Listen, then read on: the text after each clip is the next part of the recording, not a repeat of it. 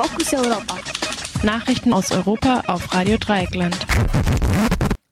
Die Nachrichten für Mittwoch, den 1. Dezember 2021. Zunächst einmal der Überblick. Türkei lässt Ultimatum des Europarates zur Freilassung von Osman Kavala verstreichen. Fachleute bezweifeln Umsetzbarkeit von 30 Millionen Impfungen bis Weihnachten. Ehepaar soll Kriegswaffen von Franco A. in Spind verstaut haben. Häufiger Abstieg aus der Mittelschicht in Armut. Und Intensivmediziner rechnen mit 6000 Corona-Intensivpatientinnen vor Weihnachten. Und nun zu den einzelnen Themen.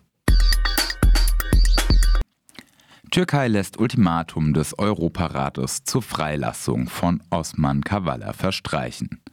Der Forderung des Europarates, den türkischen Philanthropen Osman Kavala bis spätestens 30. November freizulassen, ist die Türkei offenbar nicht nachgekommen. Kavala war ein bekannter Förderer der Kultur und der Zivilgesellschaft in der Türkei. Mit der von ihm geleiteten Stiftung Anadolu Kultur hatte er kein Problem, auch Publikationen zu politischen The heißen Themen zu fördern.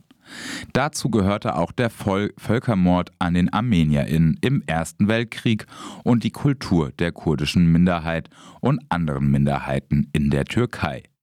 Vor gut vier Jahren wurde Kavala inhaftiert. Ihn wird zu Last gelegt, die sogenannten Gezi-Proteste des Jahres 2013 organisiert zu haben. An den Protesten, die sich an der von Erdogan persönlich gewünschten Überbauung des zentralen Gezi-Parks in Istanbul entzündeten, nahmen ca. dreieinhalb Millionen Menschen teil. Dies wertete die Anklage als versuchten Staatsstreich.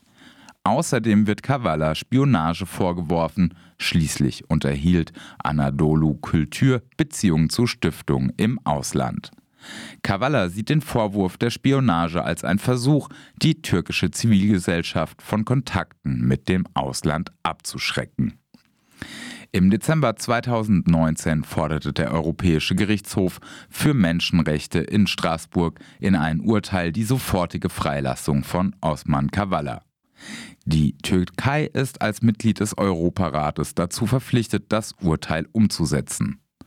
Im Februar 2020 sprach ein Gericht Kavala mangels Beweisen frei. Doch auf dem Weg aus dem Gefängnis wurde Kavala erneut festgenommen. Diesmal soll er sich am Putschversuch 2016 beteiligt haben. Gegen die Richter, die ihm freigesprochen hatten, wurde ein Verfahren eingeleitet.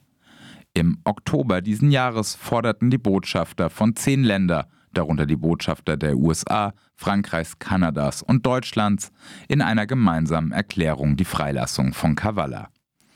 Darauf sagte Erdogan, die Botschafter würden zu unerwünschten Personen erklärt und müssten das Land verlassen. Diese Ankündigung setzte der Präsident aber nicht um.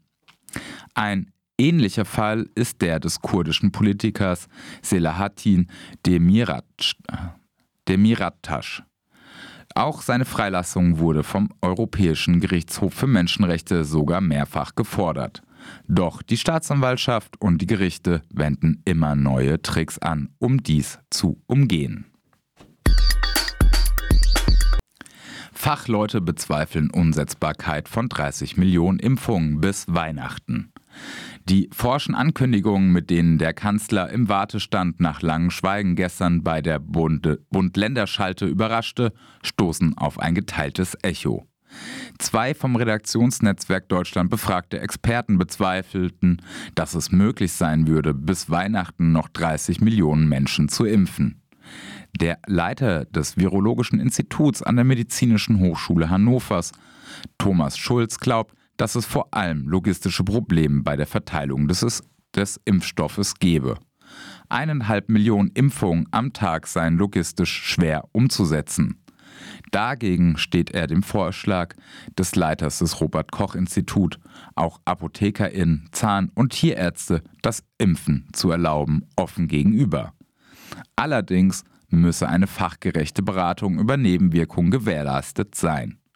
Auch der Leiter der Abteilung Prävention und Evaluation am Leibniz-Institut für Präventionsforschung und Epidemiologie in Bremen, Hajo Zeb, hat Zweifel an der Umsetzbarkeit so vieler Impfungen in kurzer Zeit.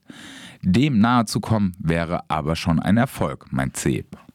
Der Virologe Schulz befürchtet die nun auch von Scholz ins Spiel gebrachte allgemeine Impfpflicht, da sich eine hohe Impfquote anders wohl nicht erreichen ließe. Bringen würde sie aber erst spät etwas, nämlich frühesten im Sommer. Fazit, der Winter ist nun mal verbockt. Ehepaar soll Kriegswaffen von Franco A. in Spinn verstaut haben. Am heutigen Mittwoch muss sich ein Ehepaar vor ein Amtsgericht in Frankfurt verantworten, dem vorgeworfen wird, Handgranaten und Teile von Gewehren und Pistolen in einen Spind des Frankfurter Sportvereins verstaut zu haben. Die 32-jährigen Eheleute waren Mitglied des Sportvereins. Ein Mitglied war der unter Terrorverdacht stehende Rechtsradikale, ehemalige Oberleutnant der Bundeswehr Franco A. Ihm werden die im Spind gefundenen Waffen letztendlich zugerechnet. Etwas wundern kann man sich beim Lesen dieser kurzen Meldung, warum die unterste Gerichtsebene zuständig ist und der Richter ausdrücklich erklärt hat, dass er die Verhandlung an nur einen Tag abschließen will. Häufiger Abstieg aus der Mittelschicht in Armut. Nach einer Studie der Organisation für wirtschaftliche Zusammenarbeit, kurz OECD, und der Bertelmanns Stiftung steigen immer mehr Menschen aus der unteren Mittelschicht in die Armut ab. Allein in den Jahren 2014 bis 2017 waren es 22 Prozent, also mehr als jede fünfte in dieser Gruppe.